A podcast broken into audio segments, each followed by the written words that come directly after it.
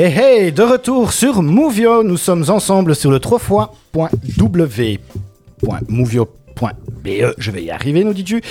Euh, voilà, nous sommes toujours avec nos invités euh, Amélie et Guillaume qui représentent Ice Gin. Alors, euh, Guillaume, tout de suite, on va rentrer dans le vif du sujet. hein. donc, on va présenter un peu votre, concept de. Euh, donc, tout d'abord, avant de parler pratico-pratique de votre bouteille et tout ça, de, de- des ingrédients et tout, tout ce que vous avez fait, est-ce que tu pourrais euh, nous faire un petit, une petite review historique de- du gin, euh, son histoire, ça vient de où, euh, voilà, pourquoi le gin Ok. Mais de manière générale, hein, sans, sans faire l'historien, mais, euh, bien sûr. le, le euh, vient des Pays-Bas. Euh, historiquement parlant, Tout à donc fait. c'est là-bas qu'il a été euh, qu'il a été créé. Ouais. Et en fait, euh, Au XVIe siècle. Voilà, voilà. Donc c'est, euh, je pense, si je ne m'abuse, courant du 17 ou 18e qu'il a été importé euh, en Angleterre. Ouais. Euh, et donc c'est là-bas qu'il a été vraiment réapproprié euh, en tant que tel. Et c'est là-bas où ils ont, euh, je veux dire, c'est une technique en, en tant que telle, mais c'est l'appellation, c'est le London- Dry Gin. Et D'accord. comme son nom l'indique, c'est un gin assez sec en bouche, Ouais. euh, tout simplement. Euh, et donc c'était la spécificité de, de- de- des Anglais. Et alors, Ouais. bah, je veux dire, courant, euh, courant du XXe siècle, c'était un alcool qui s'était installé, bah, on, on connaît tous la marque Gordon, Ouais. euh, et qui était apparenté vraiment au côté amer. Et je ne vous apprends rien, bah, il y a eu le, le boom euh, du gin euh, qui, qui a redémarré euh, Voilà. euh, courant, euh, courant, je ne sais pas moi, 2014, 2013, même avant, ça dépend dans- selon le pays, et qui a été complètement réapproprié. Oui, c'est ça, par les le cocktails, les mélanges et tout ça. Voilà, et on en a fait un alcool qui s'est installé maintenant pour plaire à tout le monde. Ouais, c'est ça. Voilà. Le gin de base, il est fait avec quoi? C'est quoi le gin? Donc- Vraiment le gin traditionnel, pas le vôtre. Hein. De Genévrier. Voilà, voilà. Donc, euh, euh, je veux dire de manière basique, sans trop, euh, trop s'aventurer dans la spécificité, euh, l'alcool euh, va être fermenté avec un, un grain euh, en particulier, hein, peu importe. hein, ça peut être du blé, ça peut être autre chose. Ouais.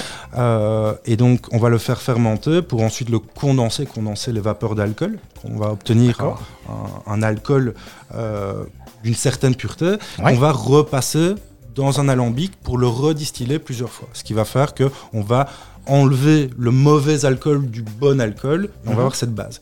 Et alors, euh, enfin là, je- je- j'exagère, déjà, j'explique déjà un peu trop, mais en tout cas, de manière générale, Ouais. on va mélanger cet alcool-là, cette base neutre, avec au moins euh, un arôme ou une plante de baie de genévrier. D'accord, ok. D'où le gin Genever euh, qui fait allusion euh, à cela. D'accord, Voilà. ok. Pour vous, alors maintenant, pour, pour votre marque Ice Gin, Oui.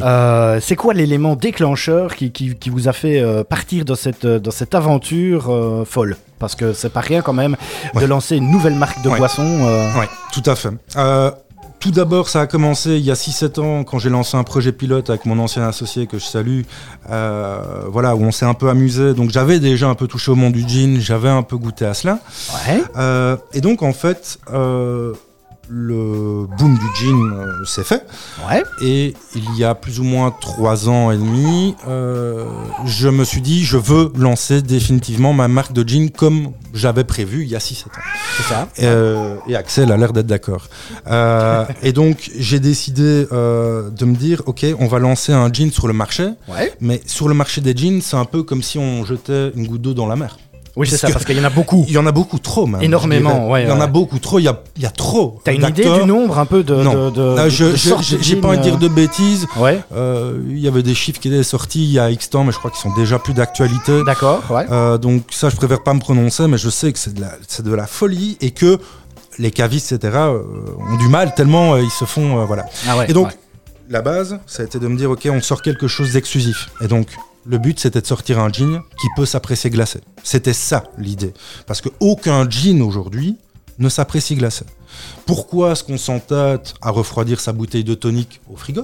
Ouais. Pourquoi est-ce qu'on s'entête éventuellement à refroidir le verre au Le frigo? verre, ouais, ouais. pourquoi est-ce qu'on prend la peine de prendre des gros glaçons, mais qu'on va stocker la bouteille dans une armoire à plus 18 degrés ou 25-30 degrés selon l'atmosphère?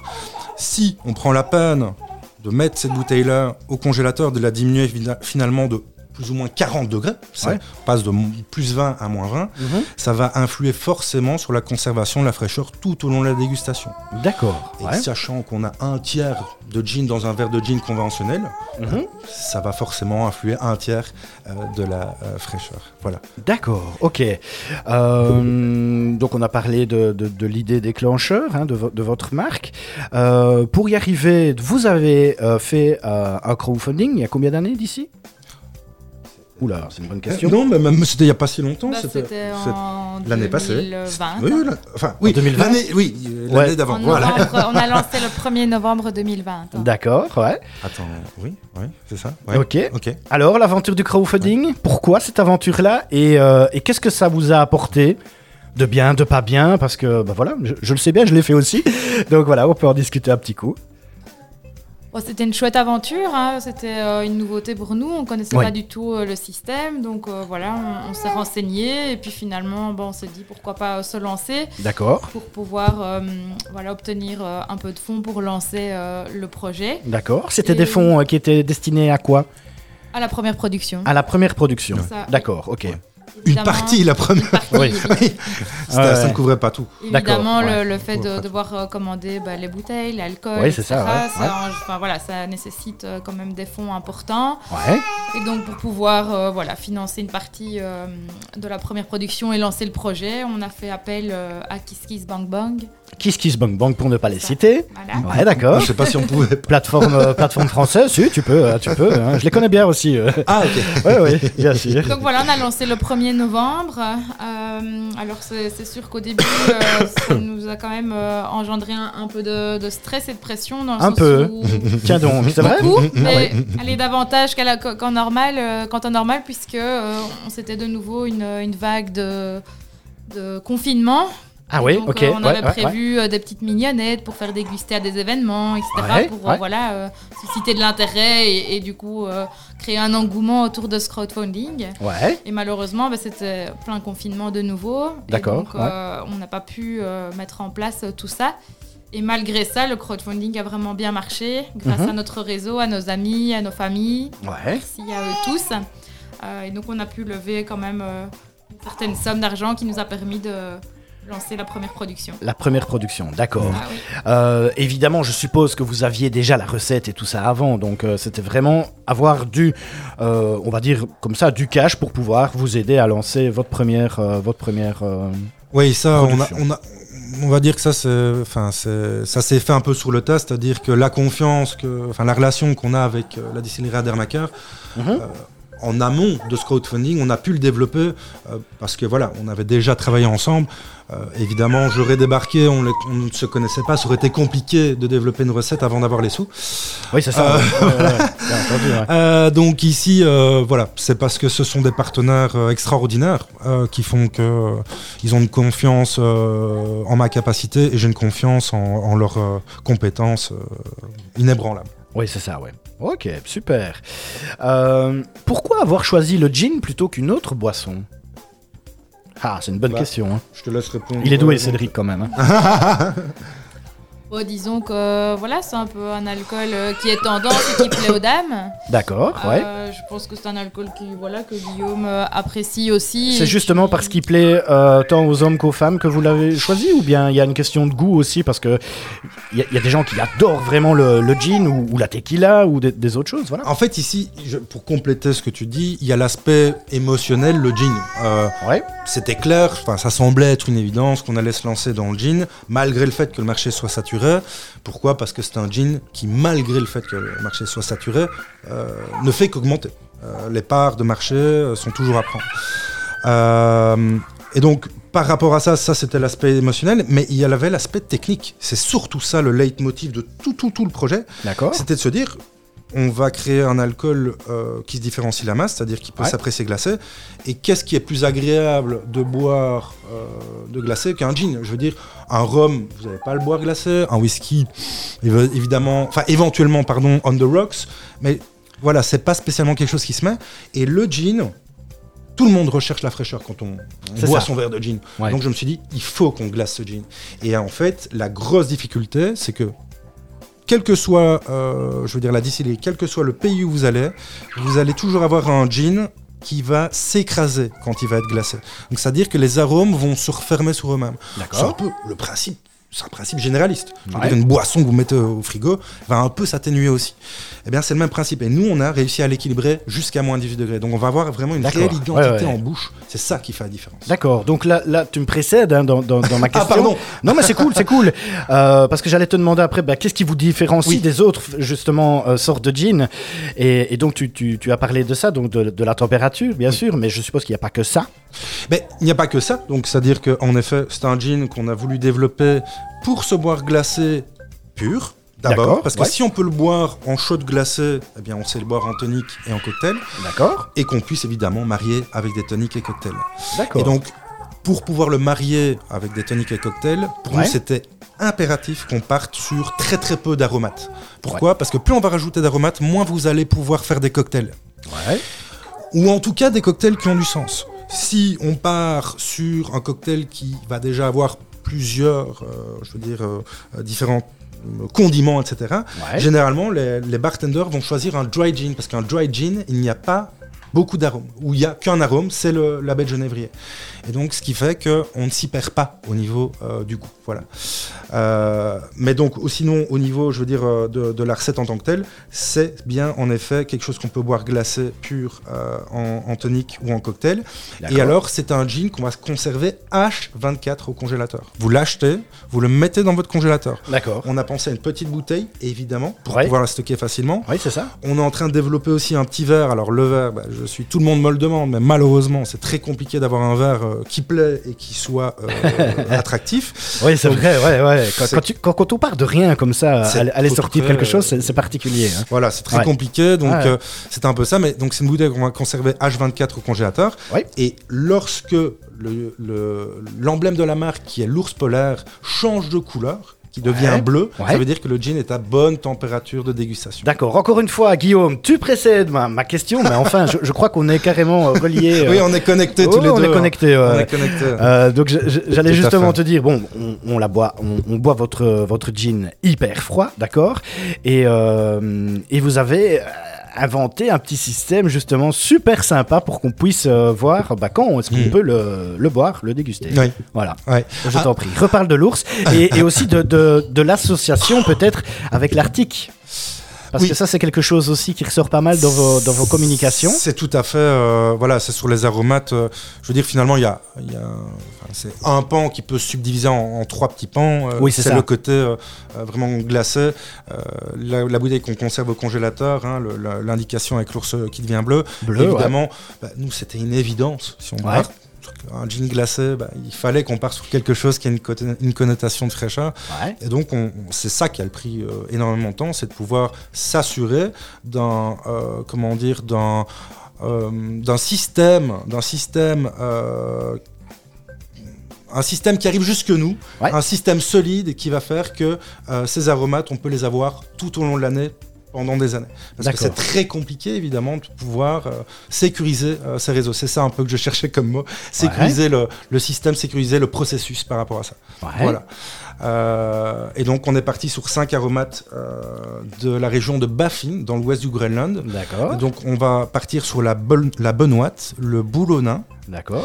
la sagifrage à, feu- à feuilles opposées. Ça, ça a une- des notes un tout petit peu violacées. Ça fait penser à la violette. D'accord. Le silénacol et le saule polaire. Et comme son nom l'indique, qui a euh, des, des vertus de fraîcheur en fin de bouche. Ah ouais, Voilà. d'accord. Ok. Plante qu'on qu'on trouve uniquement là-bas, quoi.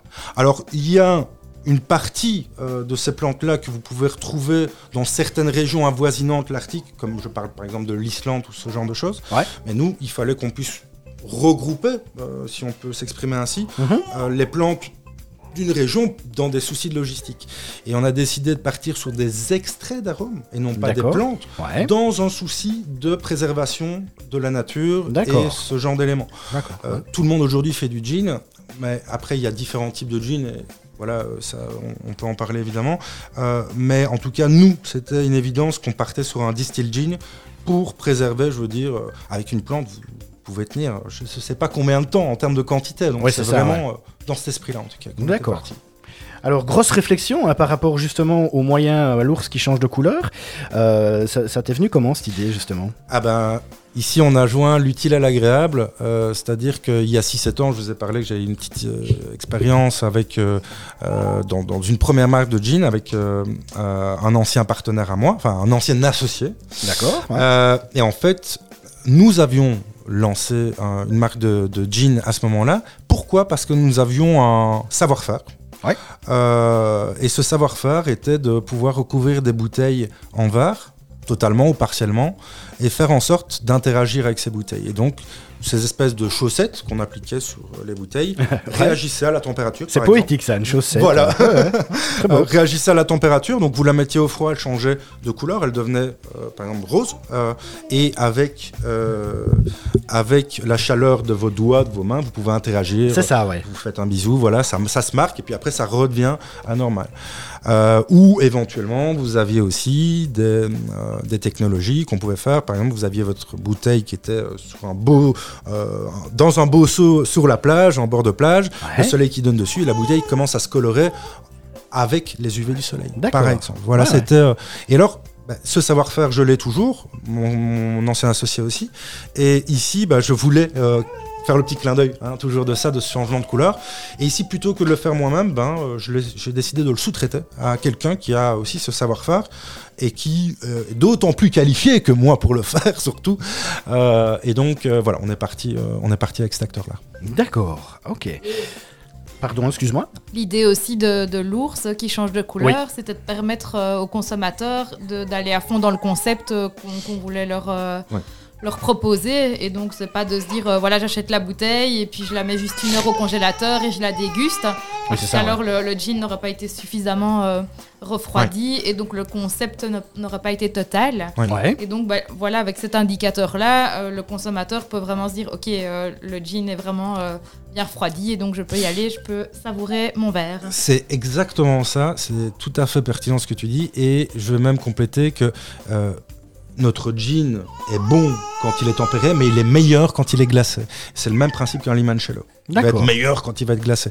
Et pour vous dire, j'ai refusé d'aller voir des clients ou refusé que des personnes aillent voir des clients en proposant le, le gin non glacé. Parce que ce n'est pas la même chose. Oui, c'est ça. Voilà. Oui. Il y a vraiment une, gro- une grosse différence. Grosse euh, différence. Vraiment, c'est ok. c'est jour et la nuit. D'accord. Euh, par rapport justement au, hum, à la création de la recette, comment est-ce que vous avez fait? Euh, on, on fait ça comment? Parce que c'est pas simplement se mettre devant les fourneaux et puis on essaye et puis on y va par essai échec.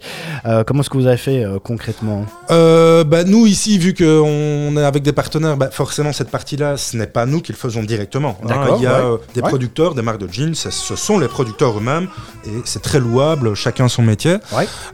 Ici, nous, on a fait pendant trois ans, plus de trois ans, Ah ouais. euh, enfin, plus de trois ans, un moment, euh, on va dire euh, plus de deux ans, euh, des échanges de mails, des réunions Mhm. et des essais-erreurs. Que ça en fait C'est ça. ouais. que des essais-erreurs, Ouais. des fioles, des échantillons, un cahier des charges qui vient de notre part. Et ça, évidemment, il y a une base, comment dire, technique que je dois soumettre. Donc oui, j'ai quand même une base technique Oui, bien pour pouvoir sûr, faire ouais. un jean, mais je ne suis pas un distillateur. Je n'ai pas la ouais. compétence de distiller. Et je me à ça, ben, euh, les, les- les- comment dire, la, la réalité du terrain avec le Mhm. distillateur qui me dit, ok, ça, on peut faire ça, ça, ça. Oui, c'est ça, ça. a été euh, pendant euh, plus de deux ans des échanges de mails et des réunions et des tests. euh, et alors des tests en panel aussi. hein. On a testé ça euh, sur quatre panels différents. Ouais. Euh, bon, C'est-à-dire des panels. euh, donc, on parle pas de 100 personnes, mais on parle. au début, ça a commencé avec 5 amis, puis après, ça a été 10 amis, puis après, euh, ça a été une vingtaine d'amis. Ah ouais. Donc, c'est comme ça qu'on l'a fait vraiment euh, tester euh, au fur et à mesure. Vous organisiez des soirées tests euh, Ouais. à la maison, c'est ça C'est ça, on Ah fait ouais, des dégustations à l'aveugle. Ouais. Ah D'ailleurs, ouais, on a une petite anecdote aussi. Ouais. ça. Ah vas-y, j'adore Ah les oui, anecdotes. On avait cinq échantillons, on devait se positionner par rapport à ces, ces cinq échantillons. Ouais. Donc on avait fait donc déguster auprès d'un petit euh, échantillon de voilà de connaissances euh, Ouais. d'amis. Ouais. Et puis euh, bon voilà, on s'orientait déjà vers un, un certain choix. Et puis en fait, euh, j'ai appris que j'étais enceinte et donc pour l'annoncer euh, au futur papa, j'ai organisé une petite dégustation euh, à l'aveugle. D'accord. Et ouais. dans un des verres, j'ai mis du lait de bébé.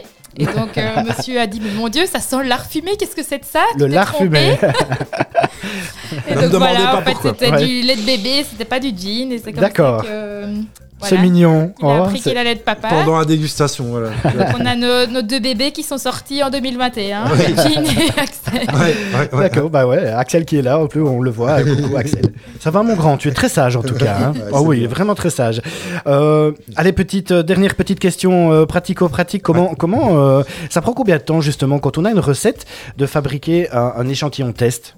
Parce que moi j'ai vraiment aucune idée comment ça se passe, si- s'il faut distiller pendant longtemps, comment, comment ça se passe la, Euh, la mise en œuvre? La mise en œuvre, euh, Ouais. bah, une fois, à partir du moment où, je veux dire, on, on sait avec quel type de grain d'alcool on Ouais. va travailler. hein, Ouais. euh, nous, c'est un grain de seigle, voilà, c'est un, enfin, en tout cas, c'est un grain très riche qui, va, qui va aboutir à un alcool très gras en bouche.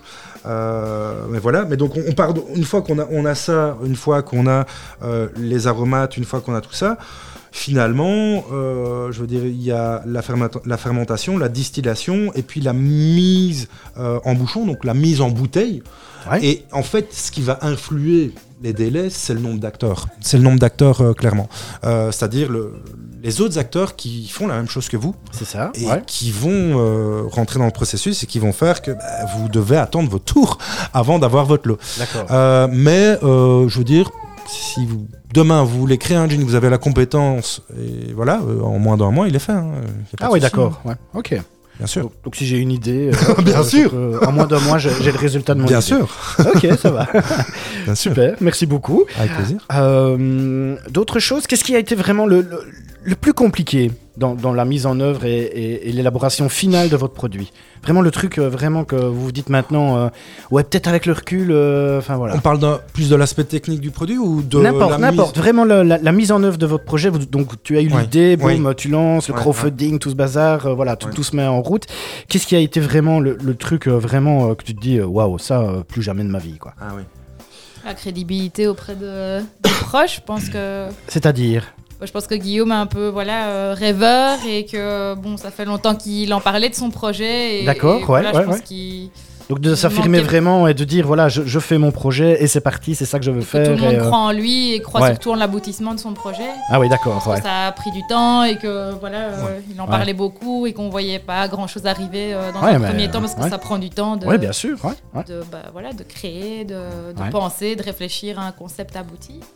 Tu dirais ça aussi, Guillaume? Ouais. Oui, oui, oui, c'est sûr que. Non, non, ça je suis totalement d'accord. Moi, c'est plus pas quelque chose que je ne ferais pas, mais en tout cas quelque chose que je conseillerais. Euh, ça serait de d'essayer d'avoir euh, quelqu'un qui, qui, qui, qui guide un maximum, qui vous aide dans la réflexion et de parler un maximum. Parce que moi, en fait, euh, je veux dire, je suis devenu fou à un moment pendant trois ans à, à Ah ouais. parler à moi-même. Parce que avant que Amélie se joigne au projet, j'étais vraiment seul dans ma tête avec cette Ouais, idée ouais. de projet. Ouais, ouais. Le premier à m'avoir euh, avoir parlé avec moi, c'était en effet Gaëtan Ruan, qui est rentré dans le délire, dans mon délire, qui Ouais. T'es peut-être pas si fou que ça. Ouais. Et, euh, et au, et de fil en aiguille, Amélie, euh, et- etc., etc. Et puis c'est voilà. Et je pense que c'est ça qui est très compliqué. Enfin aujourd'hui, peu importe le secteur, c'est euh, de de se lancer, d'avoir l'idée, mais surtout de pas se décourager, de pas lâcher l'affaire en cours de route, parce que Parce qu'il y a des hauts qu'est-ce débats, qu'on quoi. se sent seul, qu'est-ce qu'on se sent seul à certains moments? À ce point-là, oui. Ah ouais, Ah ouais, ouais. Moi, clairement, ouais. Et, euh, et je veux dire, au niveau, au niveau, euh, au niveau des réseaux sociaux, etc., ils ne se rendent pas compte, les gens ne se rendent pas compte le travail qu'il y a derrière, euh, qu'il y a derrière pour arriver à ça et le peu de retour souvent qu'on a. Eh bien, euh, voilà, c'est ça qui est difficile. Et donc, je trouve que c'est très intéressant de parler avec quelqu'un, quelqu'un de sa famille ou quelqu'un qui a de l'expérience en, en tant qu'entrepreneur Ouais, c'est ça, ouais. pour voir la vie d'un entrepreneur. Parce Oui, que c'est ça. Ouais. C'est ça, en fait, qui est le plus compliqué. D'accord. Très chouette. Merci beaucoup en tout cas pour, Merci à euh, toi. pour ce partage. Allez, on va faire une petite pause euh, musicale, hein. encore avec un morceau euh, que vous avez choisi, bien entendu, parce que sur Movio, bah, c'est pas Movio qui fait la programmation musicale, c'est les invités. Donc ici, on a un morceau de, un morceau. Le dernier morceau, c'est. C'est eu l'Univerwall Cologne. Ouais, c'est ça, ouais. Voilà. Ok. Pourquoi ce morceau? Bah tout simplement parce que je suis un fan invétéré des Reds et Amélie m'a fait la bonne surprise de, de m'offrir un petit voyage euh, il y, a, il y a quelques années euh, à Anfield. D'accord. Euh, voilà. Et, et- et j'ai notamment le projet de distribuer le produit en Angleterre. C'est, on a un contact très sérieux là-bas. Ok. Et il ouais, y a ouais. le Liverpool Gin Festival là-bas, et ça, je me mettrai un point d'honneur à y participer.